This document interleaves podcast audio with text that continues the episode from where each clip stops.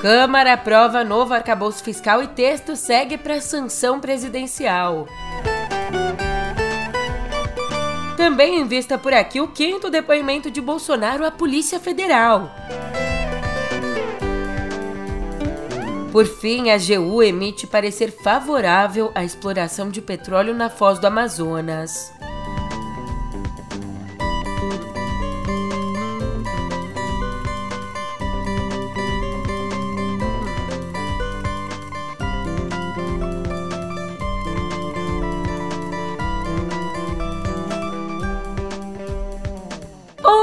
Ótimo dia, uma ótima tarde, uma ótima noite para você. Eu sou a Julia Keck e vem cá, como é que você tá, hein? Nessa quarta, dia 23, você me desculpa, mas eu vou gastar o verbo por aqui, porque agora tem mais, mais para gastar mesmo. Sem teto de gastos, no pé do ouvido.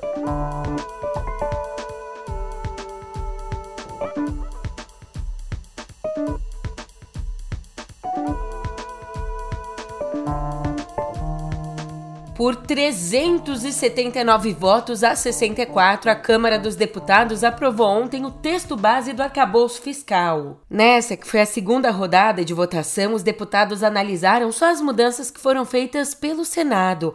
Agora o projeto segue, portanto, para a sanção do presidente Lula. Está encerrada a votação.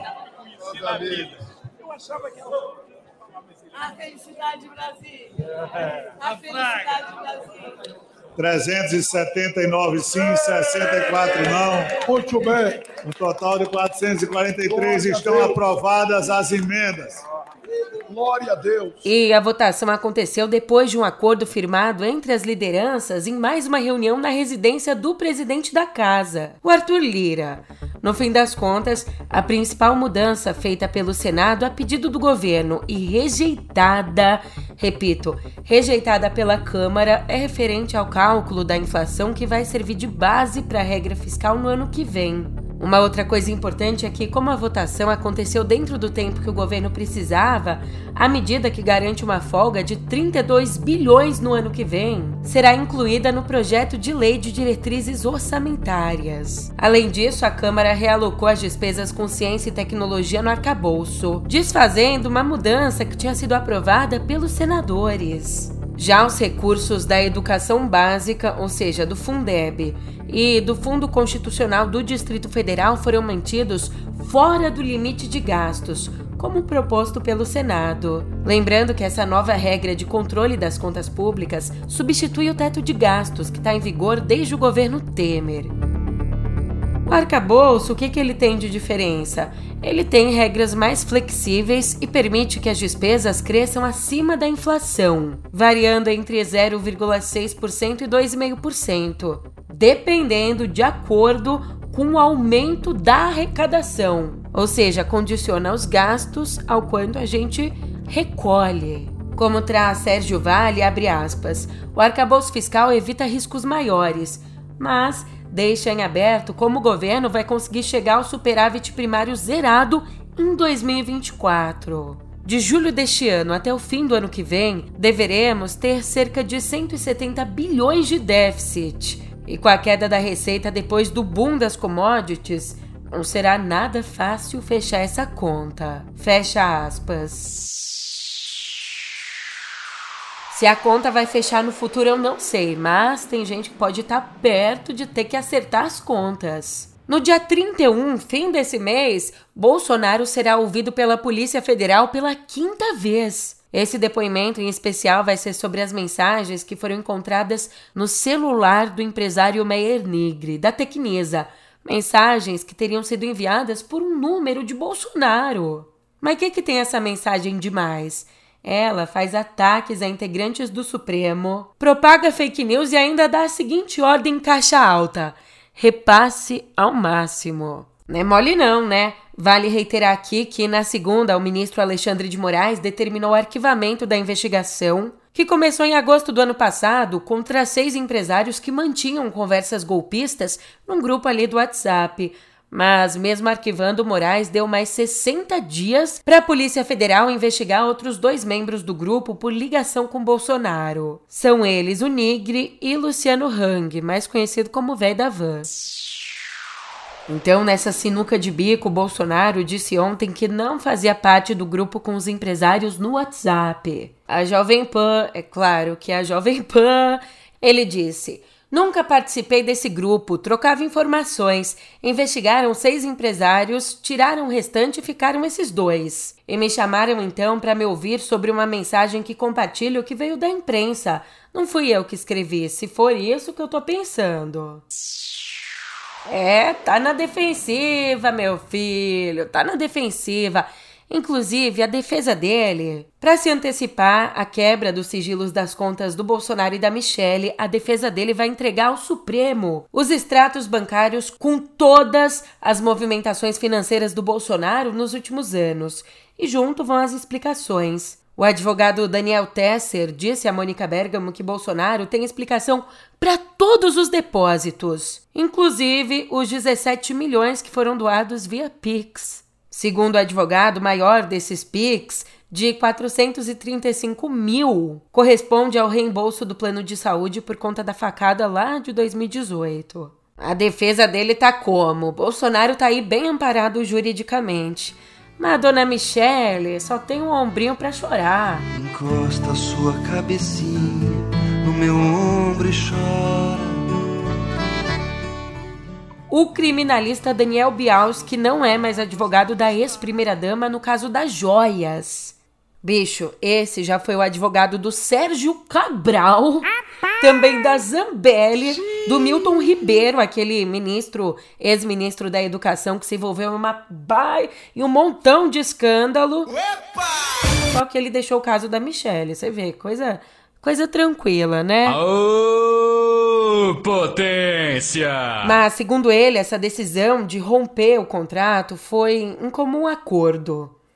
Só que nos bastidores a explicação é outra. O que explicam são divergências com os advogados do marido, do Bolsonaro. Isso porque a Michelle queria manter a defesa dela em separado, para se descolar do ex-presidente. O Bialski também. É, na alegria na tristeza, na saúde na doença, só não é na, na falcatrua, né? Pelo menos não para Michele, porque essa estratégia não é a defendida pelos advogados do Bolsonaro, que dizem que não é possível alegar que a dinâmica das joias não atingiu Michele e manter a versão de que Bolsonaro estaria amparado por uma portaria de 2017, revogada por ele, inclusive, para então ficar com os itens. Só que você sabe, tudo que tá ruim pode piorar. E a situação tá complicada pra turminha golpista. Como mostrou uma série de áudios divulgados ontem pelo Metrópolis, o hacker Walter Delgatti registrou os acontecimentos relatados aos policiais e aos parlamentares. Em um dos áudios, o hacker diz: eles vão configurar o código-fonte para dar o resultado que eles querem. Eles vão pegar agora uma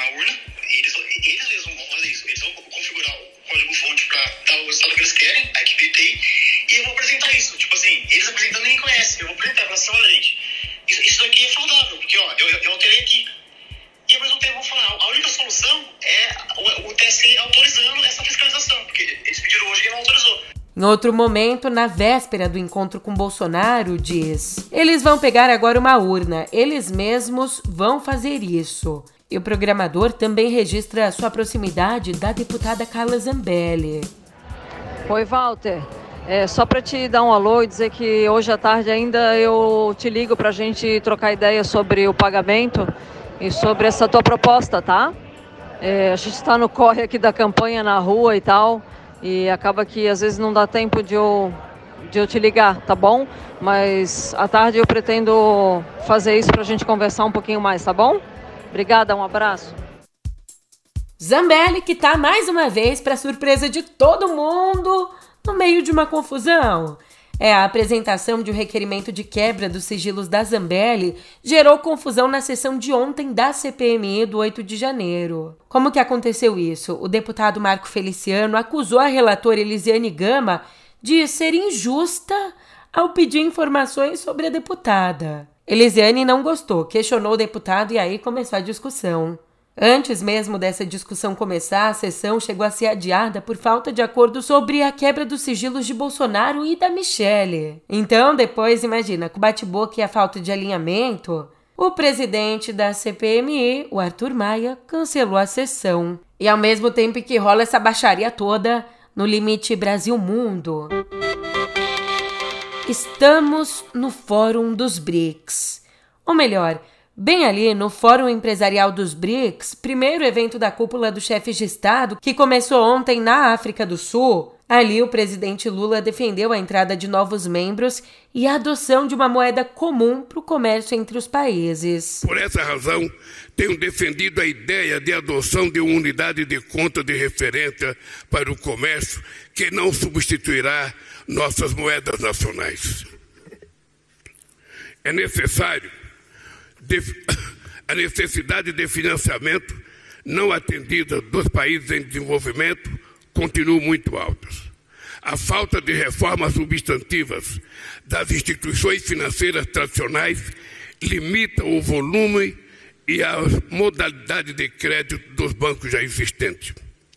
A decisão de estabelecer o um novo Banco de Desenvolvimento representou um marco na colaboração efetiva entre as economias emergentes. Nosso banco conjunto deve ser um líder global do financiamento de projetos que abordem os desafios mais urgentes do nosso tempo. Ao diversificar fontes de pagamento em moedas locais, expandir sua rede de parceiros e ampliar seus membros, o NB constitui uma plataforma estratégica para promover a cooperação entre os países em desenvolvimento. O presidente também retomou a questão abordada na cúpula da Amazônia no começo do mês, dizendo que os BRICS não podem aceitar um neocolonialismo verde.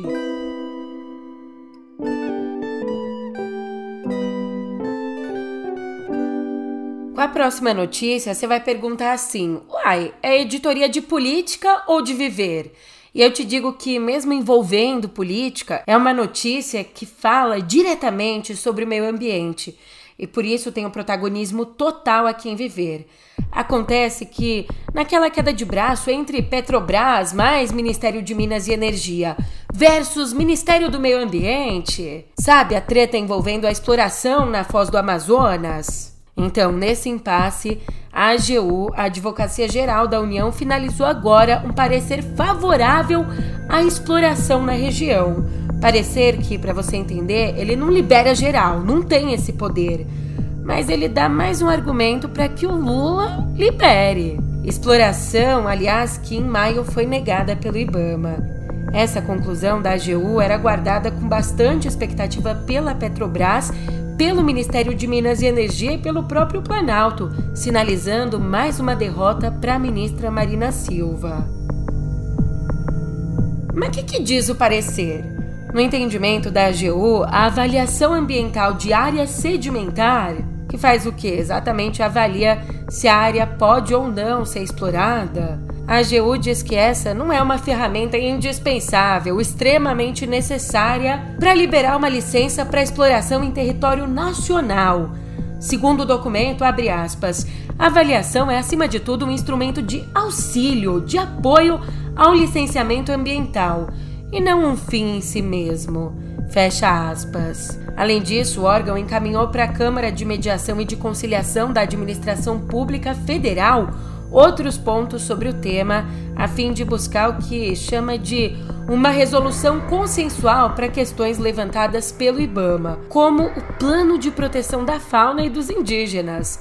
Bem, como eu disse, mesmo que o posicionamento aqui da AGU não resolva a questão, o governo espera que o documento sirva de endosso para que o Lula possa arbitrar o conflito e decidir em favor da Petrobras.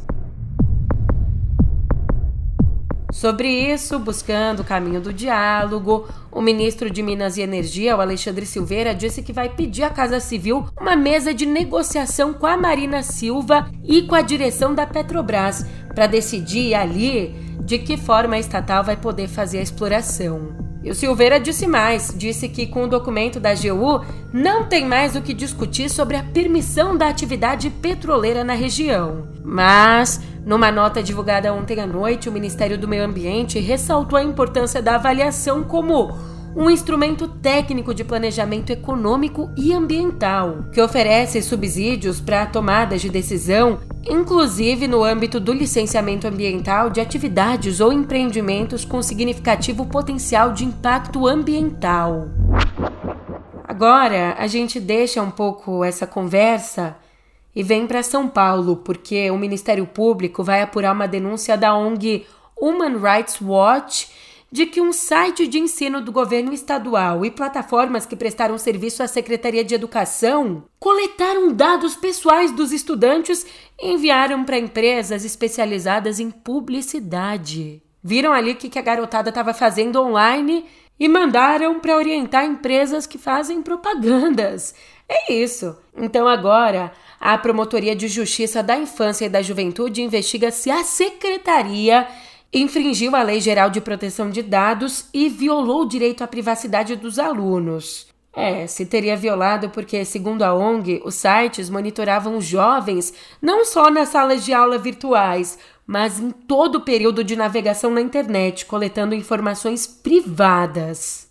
Ainda em São Paulo, a Polícia do Estado já matou 20 pessoas na Operação Escudo, está acontecendo no litoral paulista desde desde o fim do mês passado, desde o dia 28 de julho. Ela que começou depois que um soldado da rota foi assassinado por criminosos no Guarujá. Só que, mesmo com a prisão de três suspeitos do crime, do assassinato, mesmo com a prisão, a ação policial segue ativa. E segundo a Secretaria de Estado de Segurança Pública de São Paulo, na operação 563 pessoas foram presas, sendo que 213 delas já eram procuradas pela Justiça, enquanto um relatório da Defensoria Pública de São Paulo mostrou que em 67% dessas prisões não houve apreensões de drogas. Mostrou também que 7 em cada 10 detidos têm entre 18 e 34 anos e 60% se autodeclaram pardos.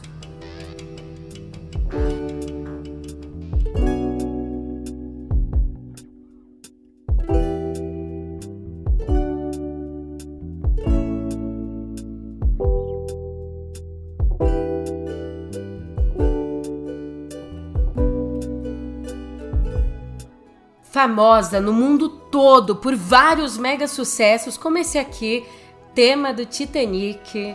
Every night in my dreams I see you, I feel you. That is how I know you go on.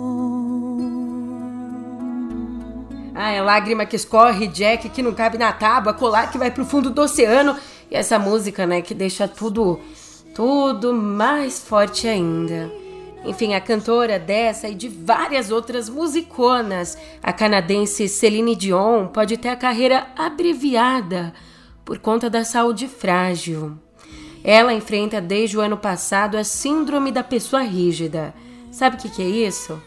É uma síndrome que provoca espasmos e dificulta os movimentos e exatamente por conta disso, ela cancelou mais apresentações da turnê europeia e pode não mais voltar aos palcos. Que tristeza, né?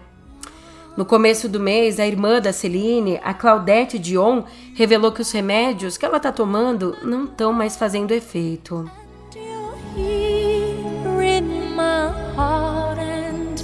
My heart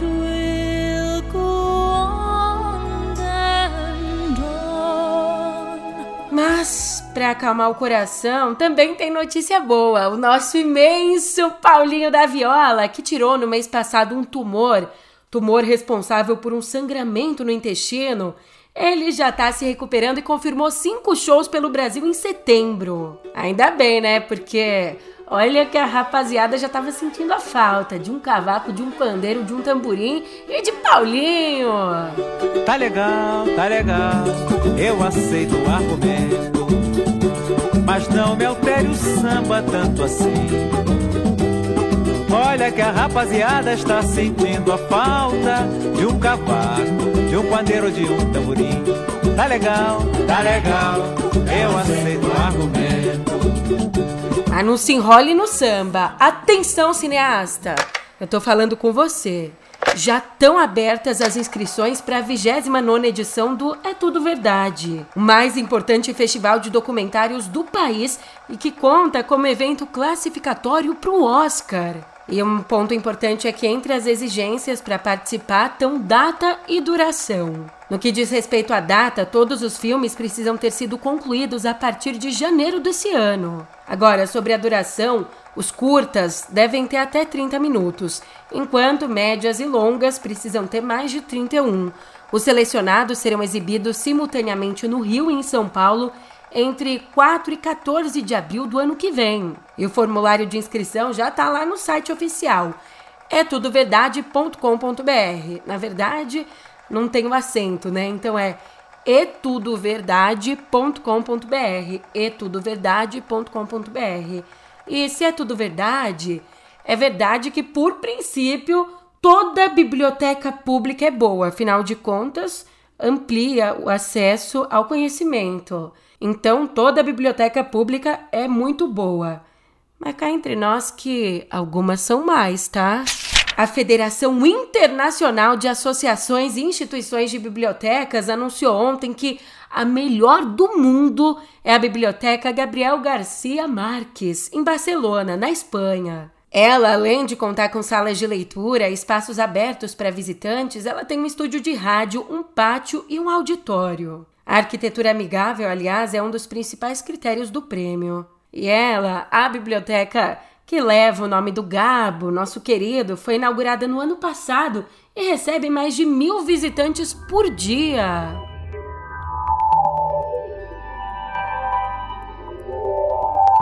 Meta versus Justin Trudeau. A Meta enfrenta um novo embate com o governo do Canadá Lá, o primeiro-ministro Justin Trudeau criticou a companhia por bloquear ali nas redes as notícias sobre os incêndios florestais. Como ele disse, ao dificultar a circulação das informações, a dona do Facebook coloca o lucro à frente da segurança. Te dando um contexto para você pegar aqui, essas críticas do governo do Canadá vieram à tona depois que a Meta começou a bloquear sim as notícias no Facebook e no Instagram para os usuários canadenses. Mas começou a bloquear depois de um de uma virada de chave. Começou a bloquear porque tem pouco tempo que o país aprovou uma lei que obriga as big techs, big techs como a Meta, a pagar os veículos, os jornais pelas notícias que circulam nas mídias sociais. A Meta então parou de distribuir as informações e argumentou que as novas regras são insustentáveis para o seu negócio. Negócio que aliás está de lançamento. Ontem a Meta lançou um novo modelo de inteligência artificial, o Seamless M4T. É uma tecnologia bilíngue. Não, bilíngue não. Sentalingue? Nossa, não. Travou, Maiteia. Sem língua. oh, não sei. Mas é uma tecnologia capaz de traduzir e transcrever mais ou menos 100 idiomas por meio de texto e fala. Esse modelo está disponível em código aberto no GitHub junto com o Seamless Align, um novo conjunto de dados de tradução. Aliás, o Seamless M4T possibilita traduções sob demanda, facilitando a comunicação entre pessoas que falam diferentes idiomas. Além disso, reconhece automaticamente os idiomas de origem. É um Shazam International! E mais, a Meta também confirmou ontem o lançamento da versão web do Threads. Ou seja, os usuários que ainda estão por lá vão poder acessar a plataforma aí por meio de computador a partir dos próximos dias. E mais uma da Meta, só para variar um pouco. O nosso episódio de hoje chegou ao fim. Mas a meta é que você volte amanhã, tá? Tô te esperando, hein? Até lá!